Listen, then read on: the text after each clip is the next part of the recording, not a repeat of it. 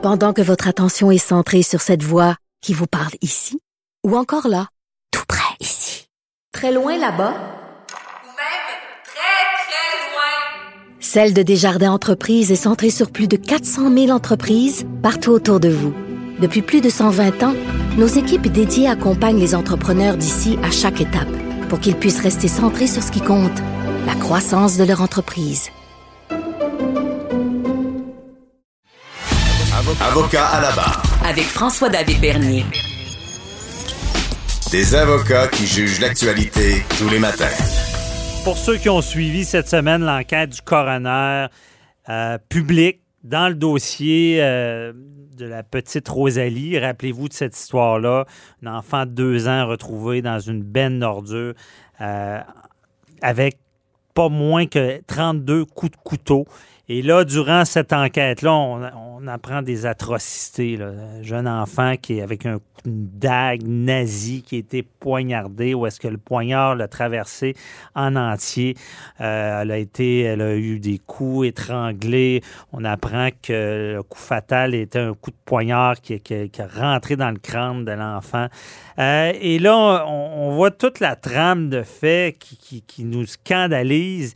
Et euh, on se rend compte que dans dossier-là, ben, cette femme-là, bon, était dans une maison euh, d'hébergement pour femmes en difficulté.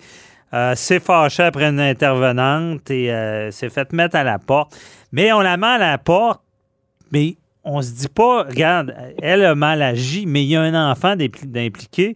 Et pourquoi on n'a pas pensé à l'enfant? Qu'est-ce qui en arriverait? Euh, et là, il y a des intervenantes qui se font interroger. Et euh, ce qui me fâche, c'est qu'ils semblent dire, ben non, c'est normal qu'on n'appelle pas à DPJ. Tout le monde dit que c'est pas de leur faute. Et on, on essaie de comprendre ce qui s'est passé. Même la coroner c'est un peu fâchée, disant, ben voyons, euh, qu'est-ce qui se passe dans ce dossier-là? Et on, pour s'en savoir plus, on en parle avec euh, Matt Sharon Otis. Euh, bonjour. Oui, bon matin, Maître Bernier. Bon matin, euh, Maître Otis. Vous avez su suivi là, cette, cette enquête-là publique. C'est quoi vos impressions? Est-ce qu'on est dans la bonne direction? Ben, en tout cas, à témoin que ce qui est répertorié présentement au niveau journalistique, ce qu'on peut en lire, c'est que je suis euh, agréablement surpris pour une fois. Je, d'habitude, je suis chialeuse, mais euh, je suis euh, agréablement surpris par le travail et les, les je dirais, dans le fond, les verbalisations, les questionnements qui découlent euh, du corner Camel, euh, en ce sens que il faut il faut replacer, euh, replacer, je pense, la trame actuelle, en ce sens que ma, Madame la mère s'est présentée à la maison.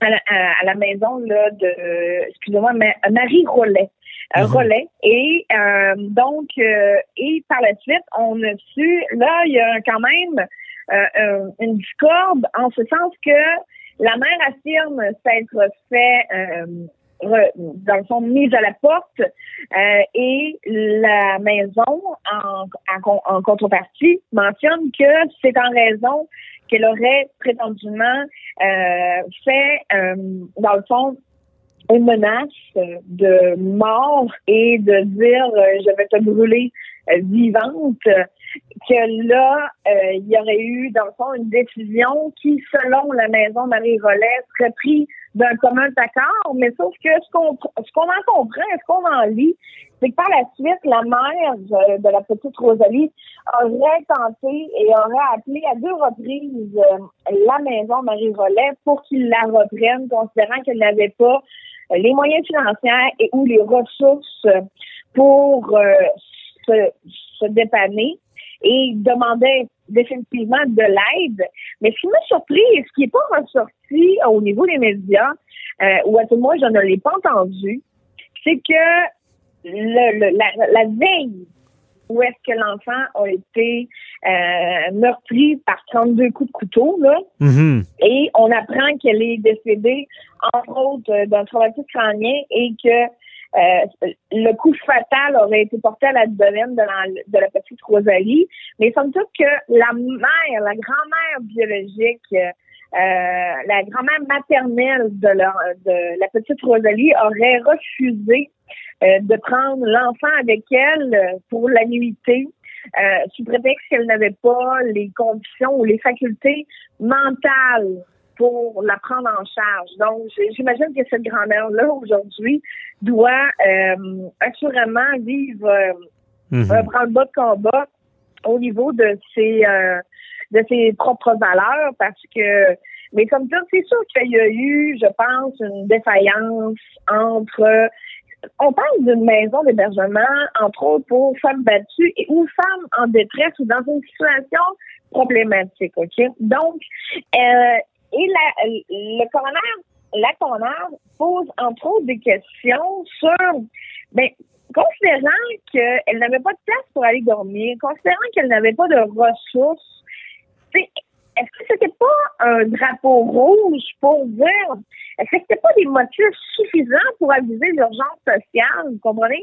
Est-ce que on, là, bon, la maison Marie Rollet aurait mentionné que euh, c'était pour éviter euh, une intervention de la DPJ. Mais est-ce que et, et elle l'a demandé à deux, deux reprises de revenir à cette maison-là elle, prétendait qu'elle était à la rue. Bon, la prétention de Marie, de, des intervenants de Marie Rollet mentionne qu'il n'avait pas l'assurance et ou la certitude que madame était réellement définitivement à la rue, mais c'est un changement quand même majeur pour la sécurité de Mme Gagnon ainsi que sa fille. Oui, mais c'est. Elle entraîné à mon face à moi un appel à la DPJ d'urgence. OK, bien c'est ce que c'est ce que je voulais entendre dans le sens. J'espère. Moi, ce qui me fâche, c'est que j'ai l'impression qu'on a eu une prise de bec avec cette, cette femme-là. Là. On s'entend que ce qu'elle a fait, c'est pas correct, des menaces de mort et qu'on a totalement oublié l'enfant là-dedans, de dire, regarde, la mère, elle peut pas être ici. Mais il y a l'enfant qui est avec. Comment on peut ne pas considérer ça, de dire, il y a un risque que cette femme-là, parce qu'on l'hébergeait, soit à la rue. Ça, c'est une chose. Puis déjà, ben, c'est limite. Mais elle n'est pas seule à la rue. Elle a un enfant qui est à la rue. Donc, c'est ce risque-là qui, qui aurait dû être tenu en compte. Je ne sais pas comment vous voyez ça. Puis, Maître Otis, je veux, je veux vous entendre comment vous voyez que ces intervenantes-là, même après tout ça, soient devant une commission en train de se défendre, disant qu'ils ont bien agi. Est-ce qu'ils pourraient dire qu'ils ont fait une erreur? Est-ce qu'ils ouvrent la porte à une poursuite? Puis c'est pour ça qu'ils essaient de dire que c'était correct de ne pas appeler la DPJ? Bien, apparemment, il y aurait eu un message de loger sur la boîte vocale de la DPJ OK? Mais c'est ce qu'on en sait. Est-ce que c'est, vraiment représentatif?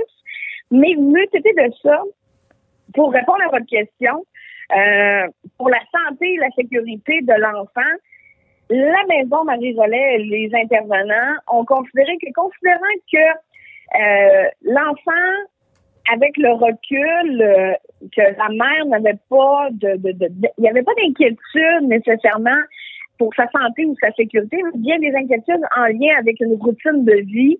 Euh, donc, et que alors, et qu'avec le recul et mhm. au moment où est-ce qu'ils ont décidé euh, de, de, mettre Madame dehors ou quoi que ce soit, là, je peux pas me prononcer d'avance, là.